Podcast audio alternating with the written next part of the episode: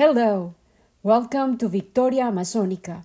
This is our fifth season and also our fifth episode, and it's titled The Saguaro Cactus, the Victoria Amazonica of the Desert. Welcome to Victoria Amazonica, where we honor the Amazon rainforest and the power of the human spirit, both as individuals and when summoned to act collectively. My name is Lina Cuartas and our outro and intro music were lovingly crafted by Adam Tudor. In my previous episode, I explored different angles of the power that is revealed when our imaginations can offer us initiatory visions, stories, and images that allow us to inhabit other realities and evolve new possibilities. I shared stories about Amazonian initiation rituals for boys and girls, and I told you a story that was initiatory for me in my childhood. Snake Boy helped me to open my heart and my mind to the possibilities of transformation and growth that were latent within me, and to the acceptance that I could choose to react with whenever I realized that I was changing or felt confused about who I was becoming as life progressed. In our daily lives, we are always living processes and experiences that highlight our impermanence. Life is dominated by the perpetual cycles of change that are required for evolution, for adaptation, for us to develop new skills that we might not even have known we possessed until we find ourselves in positions in which we either respond with resilience or remain stuck, and perhaps risk wasting the opportunity to acquire deeper insights into our own essence. This week, the School of Life took me to an unforgettable place that taught me about nature's power to find the way to generate life, sustain life, and teach us, humans, valuable lessons about impermanence. I finally went to meet the desert giants, the saguaro cacti, the natural statues of the desert landscape. I just came back from Phoenix, Arizona, where I visited the Desert Botanical Gardens. I was very curious about the selection of plants that I would find because the place in which we have chosen to live, San Antonio, Texas, and in fact, the entire state, is dealing with processes of desertification and severe drought. The severity of the heat and the unpredictability of rain we lived through last year literally decimated our gardens. These accumulated challenges have made many of us realize that we just can't hold on to the old ways of landscaping, growing food, and relating to our soil and natural environment. I knew I had a lot to learn from my visit to this collection of desert survivors. The landscapes, flora, and fauna I found took me on an educational journey that allowed me to see the extremes to which nature will go to find a way to live, thrive, coexist, and develop strategies to maximize whatever resources it finds available.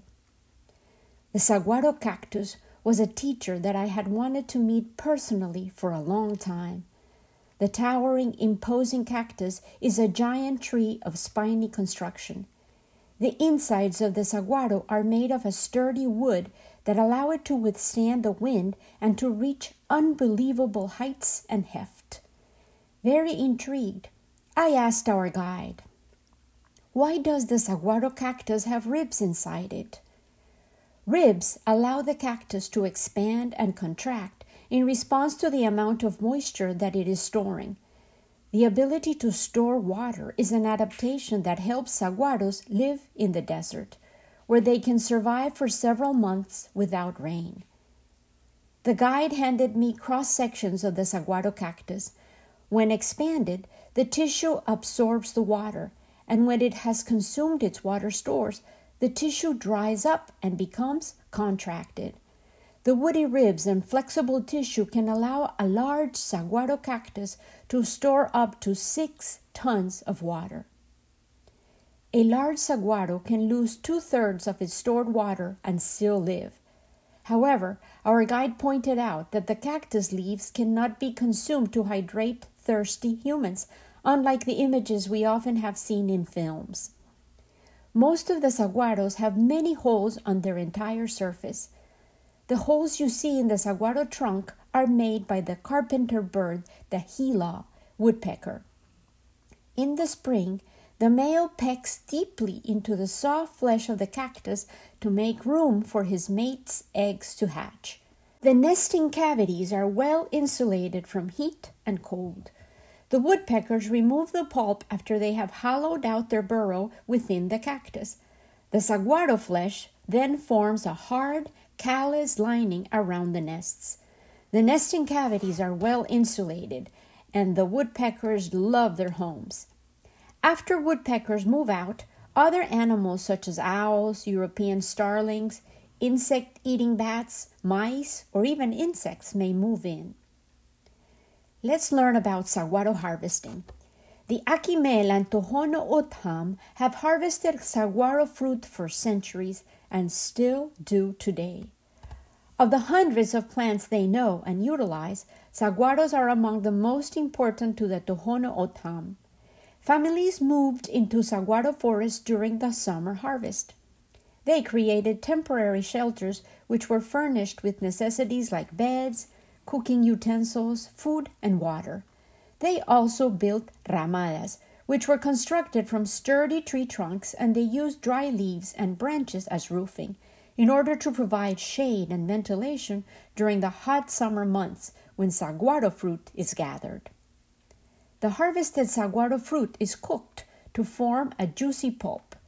After straining out the seeds and pulp, the juice is cooked to make a delicious syrup. The seeds, pulp, and syrup are used in such foods as porridge, jam, candy, and seed meal. As I continued to walk the grounds, I found a clever illustration that showed the saguaro cactus as a grand hotel for the desert creatures.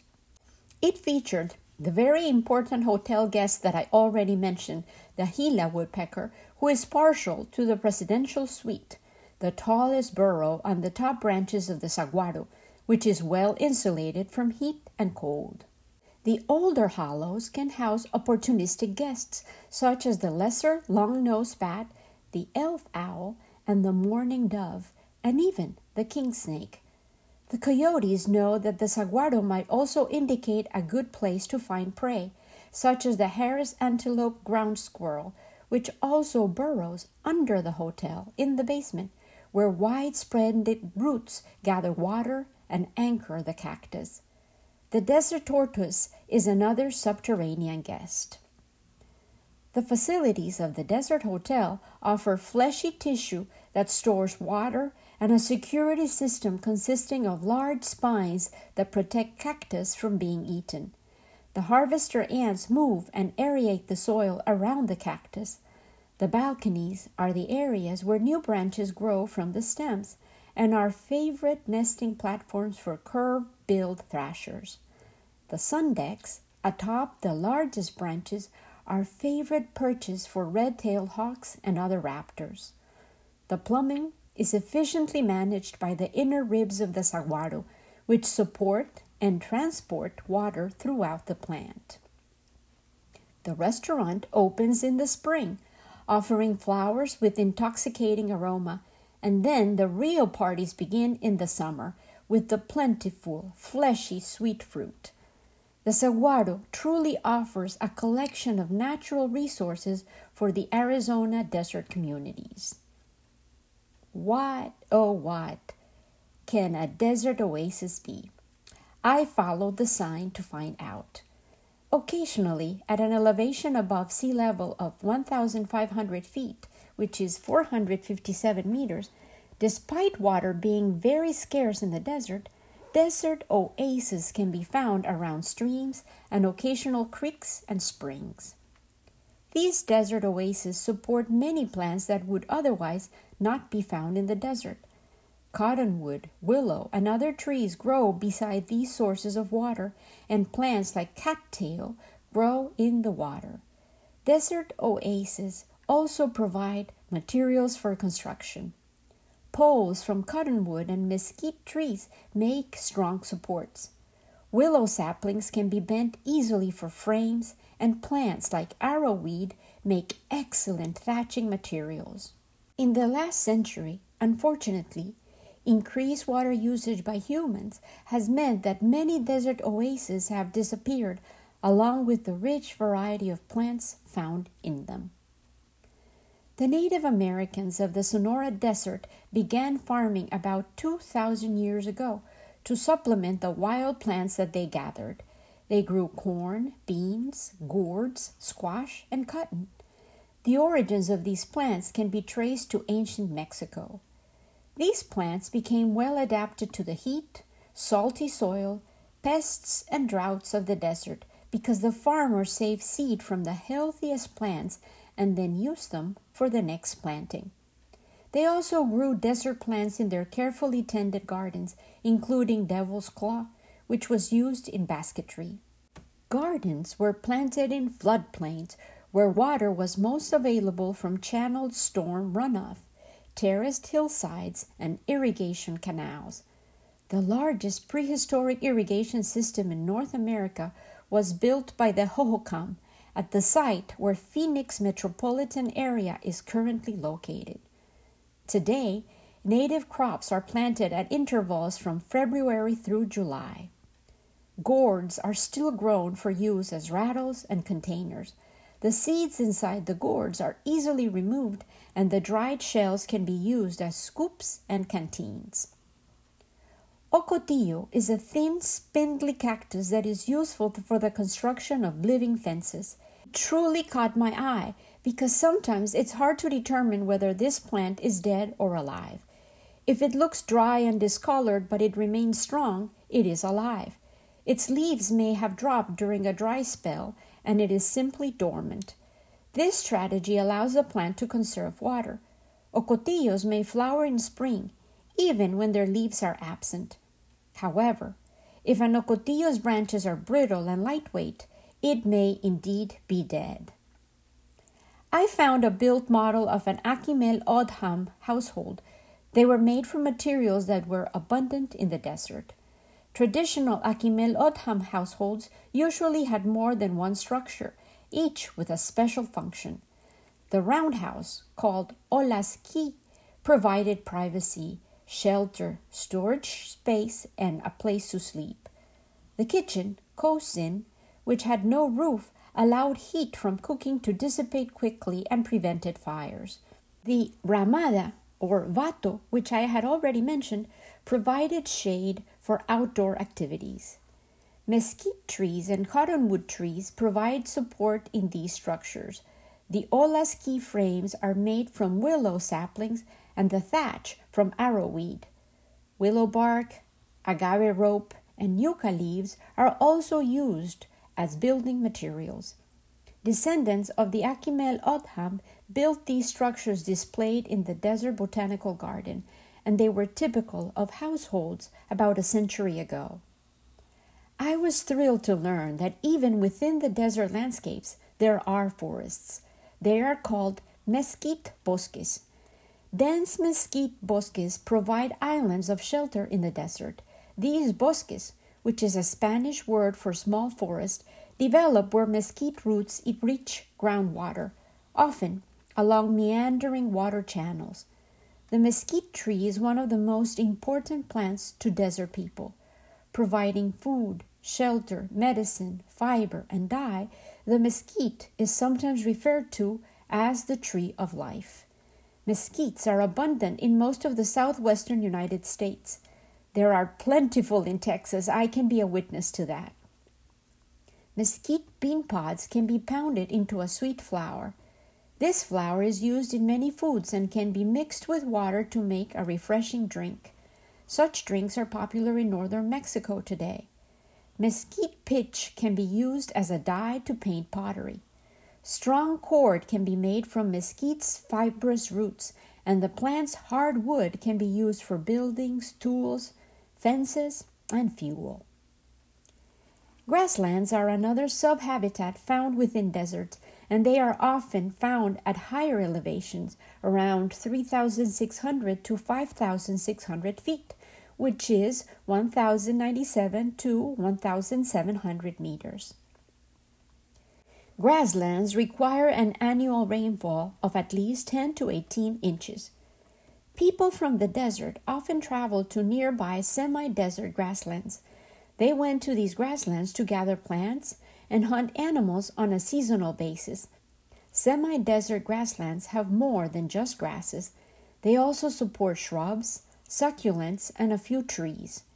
People use the roots and stems of grasses to make brooms, hairbrushes, and baskets.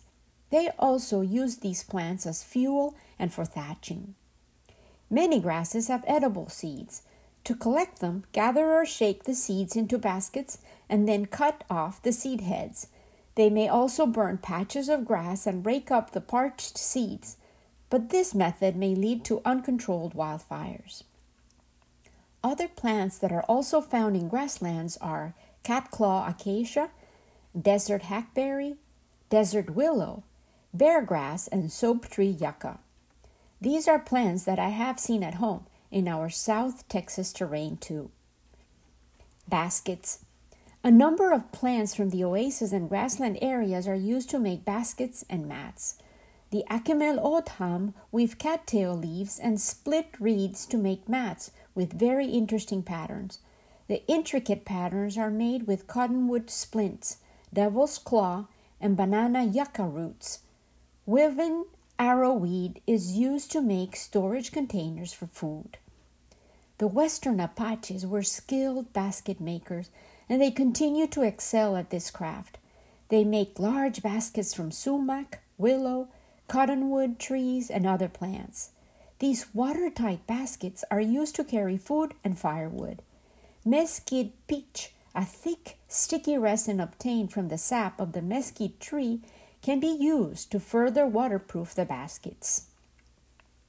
Let's look at a Western Apache household. The Western Apache are one of 21 Native American groups in the southwest United States.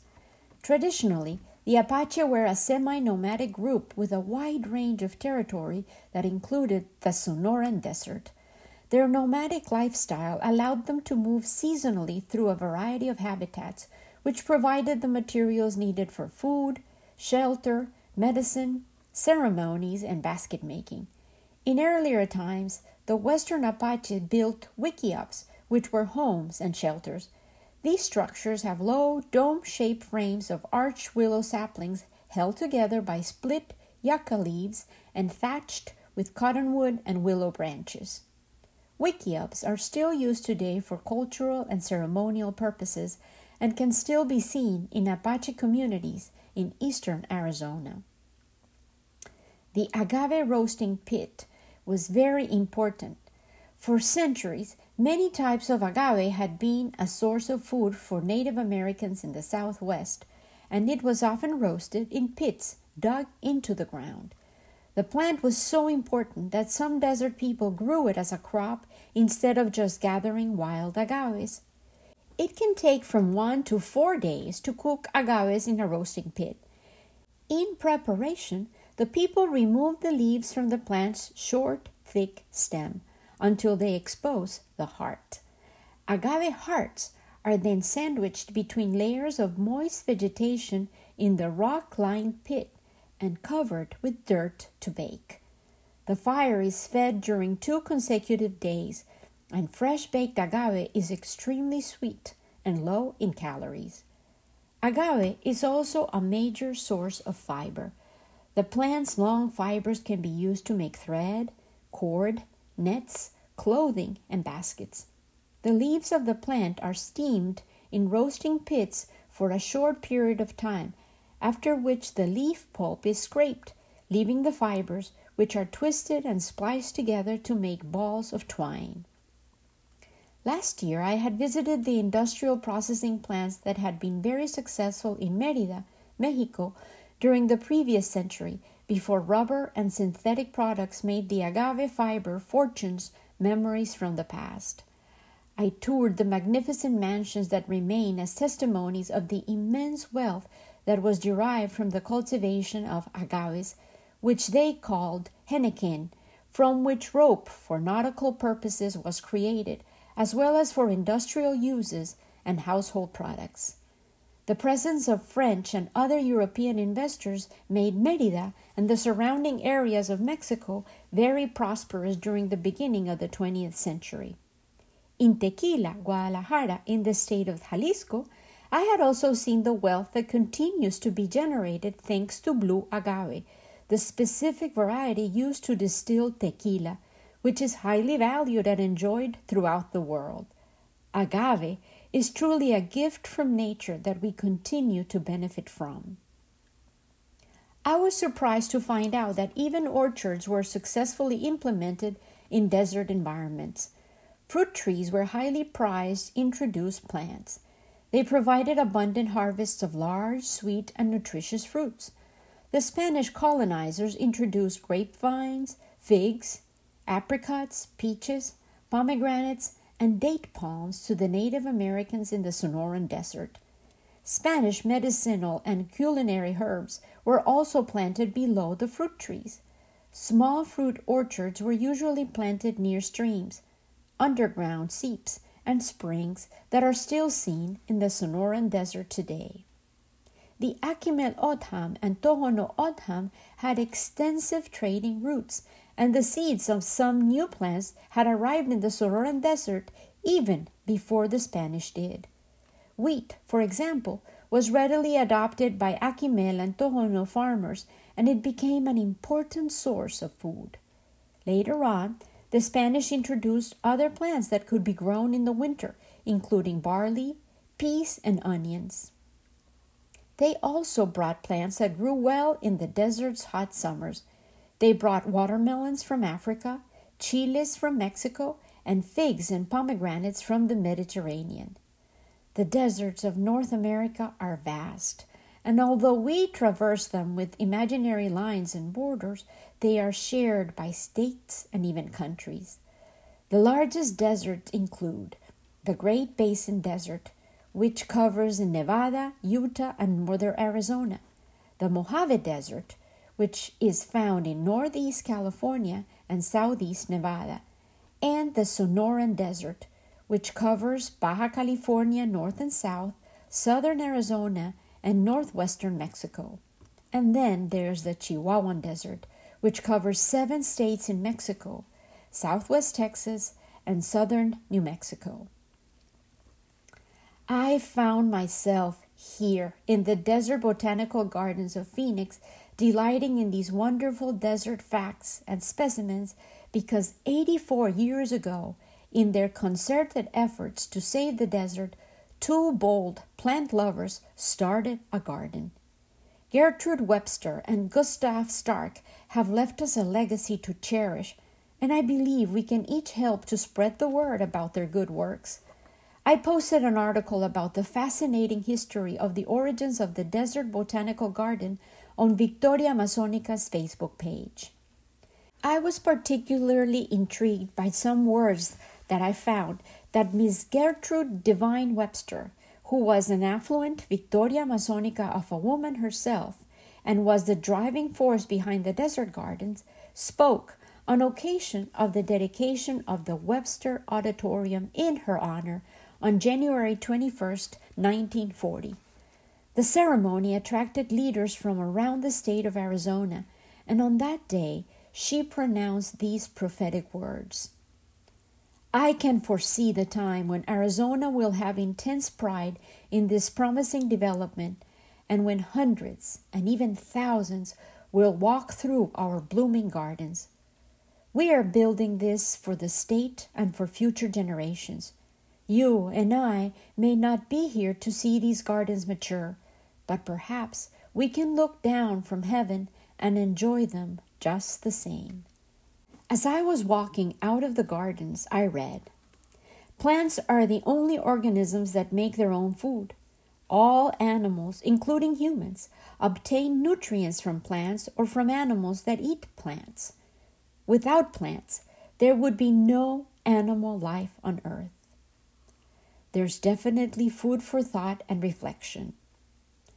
Now that I have shared my Desert Botanical Gardens findings with you, I will go back to the first introduction that I had to the desert giants. I owe the initiation of my curiosity and interest to a book written in calligraphy and illustrated by Barbara Bash, published by the Sierra Club's Book for Children imprint in 1989. I remember reading this book with my children over and over again, and I have always kept it close to my heart. Our forebears used to sit around the fire and listen to stories, myths, and shared life experiences in order to build community and prolong the life of their individual wisdom, weaving the collective tapestry of their world vision. Stories were listened to long before they were written or even read. I honor this archaic tradition by sharing stories, and this one in particularly fitting for an attentive listen with eyes closed, heart open, and an inquiring beginner's mind. Envision yourself in the desert, surrounded by wispy clouds and the palette of gold, ochre, and ruby of a summer sunset. On this magnificent stage, I invite you to witness, led by my voice, the full majesty of the desert giants. Listen, listen, listen. Try to find your favorite part of the story. Hold on to a gem or two and perhaps you might even decide to create art or write about the images, emotions, and thoughts that arise in your mind, your soul, your heart. Desert Giant by Barbara Bash. A strange and wonderful tree grows in the desert. It is called a saguaro cactus, and its Latin name is Cereus giganteus. There are many unusual shapes in the saguaro world. Walking out among them, you might feel as though you're surrounded by people, the saguaro people. The saguaro grows in the Sonoran Desert, which stretches through parts of Arizona, California, and Mexico. This cactus can grow as tall as 50 feet, weigh up to several tons, and live for 200 years. The saguaro's sharp spines protect it from harm. The accordion like pleats in its skin expand in the rain, storing extra water for the long, dry times. When you stand in the desert, everything is quiet. But if you listen closely, you can hear the sound of the wind moving past the spines. Now, there is another sound tap, tap, tap. The holes you see in the saguaro trunk are made by the carpented bird, the Gila woodpecker. In the spring, the male pecks deeply into the soft flesh of the cactus to make a room for his mate's eggs to hatch. The saguaro flesh forms a hard, callous lining around the nests.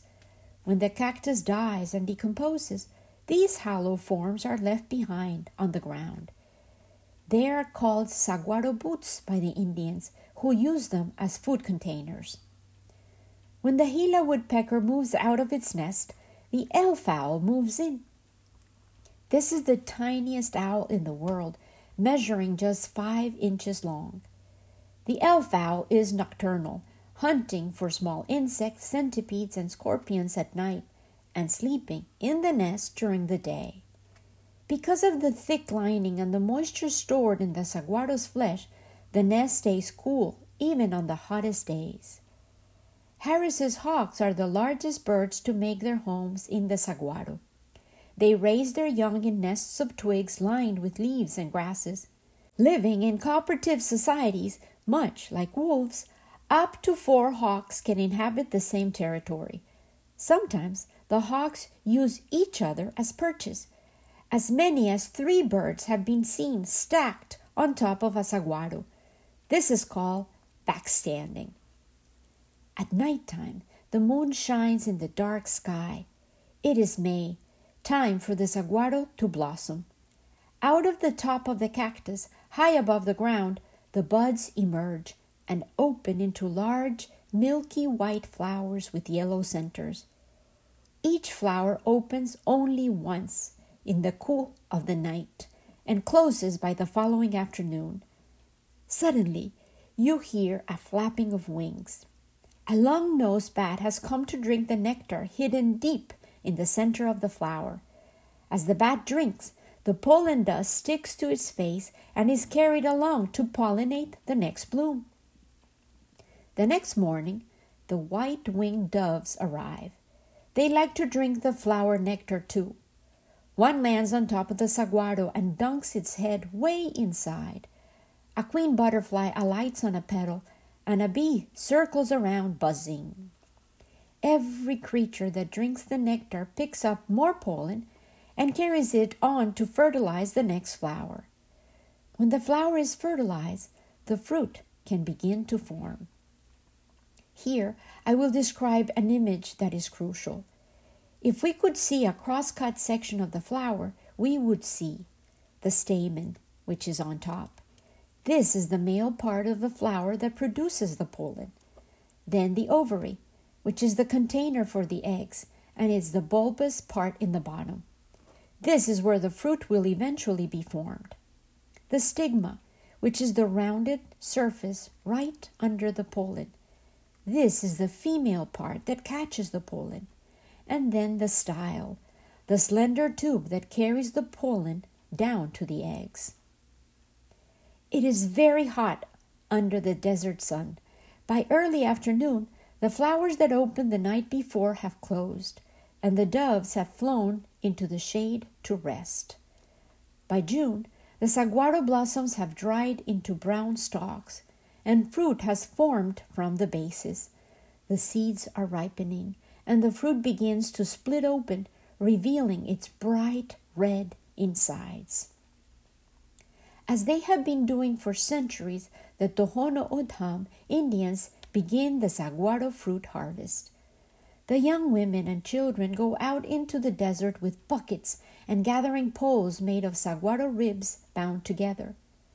Wooden cross pieces are wired onto the top and middle, forming the prongs that pull the ripe fruit down. The children try to catch the fruit as it falls. Sometimes they steal a taste of the sweet, juicy pulp. As the fruit is knocked down, the women scoop the bright red pulp full of tiny black seeds into buckets.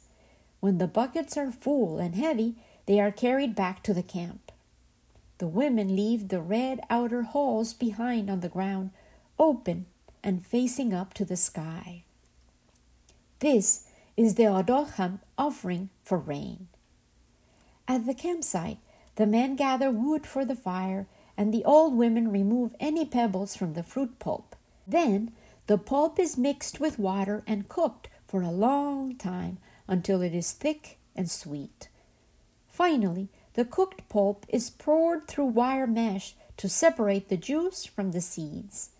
The O'odham make jams and candies, syrups and wines out of the saguaro fruit. Harvest is a time of celebration because there is good saguaro food to eat, and soon the rains will come. Back at the saguaro, more fruit is ripening. The curved billed thrasher comes to eat the sweet pulp, and harvester ants scurry around gathering the seeds. The horned lizard waits by the fallen fruit for the ants to walk by. In a flash, he catches one with his long, fast, sticky tongue. Nighttime again. More fruit has dropped to the ground, and the air is cool a coyote arrives to lick the fruit pulp out of the fallen rinds. Nearby, some javelina, which are pigs, grunt and snort as they scoop up the sweet fruit. It is a feasting time for the Indians, animals, birds, and ants. Everyone loves the saguaro fruit. After providing food and homes for so many creatures, the saguaro eventually dies. Sometimes old age and weakening tissue make it prey to bacteria. The soft outer flesh falls away, exposing the saguaro ribs, which spread out like a big whisk broom. At other times, strong winds or lightning knock the saguaro to the ground, where it gradually decomposes. Now a whole new set of creatures moves in to live in the saguaro. Inside the dead saguaro, termites chew the wood. A black widow spider spins her web. The giant desert centipede searches for insects. On top of a downed saguaro, a banded gecko basks in the sun, while underneath, a cactus mouse stores seeds in its cheek pouches, while a spotted night snake curls in the cool darkness. Deep inside the saguaro, water is released as it decomposes, and the aquatic beetle swims through the channels. A large hister beetle probes the dark tunnels in search of fly larvae and small insects. The striped tailed scorpion looks for prey amidst the rubble, while a giant millipede searches for decaying saguaro tissue to feed on. While one saguaro dies, another begins its new life. Each fruit bearing saguaro produces millions of seeds, but most are eaten before they can sprout. The seeds that do germinate grow so slowly that the tiny saguaros are easily knocked over by animals or washed away by flash floods. The only saguaros that have a chance of survival are those that begin their growth in the shelter of a nurse plant. The canopy of the larger tree protects the young saguaro, and for many years it grows safely. Eventually, the nurse plant dies, but by then the saguaro is strong enough to stand alone. After 50 years, it begins to produce flowers and fruit. After 75 years, the saguaro's arms start to appear. When it is 150 years old, the cactus giant towers quietly over the desert. I repeat, when it is 150 years old, the cactus giant towers quietly over the desert. Thank you, Barbara Bash, for initiating the saguaro cactus quest in my soul. Thank you, dear friend, for listening today. I want to honor the sacred seed carriers of humanity, women, the golden cocoons of life during this whole month, and the desert giant and the wonders of the desert have allowed me to celebrate values that women themselves personify as they achieve their daily victorias amazonicas, the unrecognized, often unseen victories that assure the daily survival of so many others. Women are masters of resilience, courage, adaptability, and they are often the silent warriors who persist in their constant efforts to safeguard and protect the next generations, our most precious treasures just as the desert giant does in life and even in death.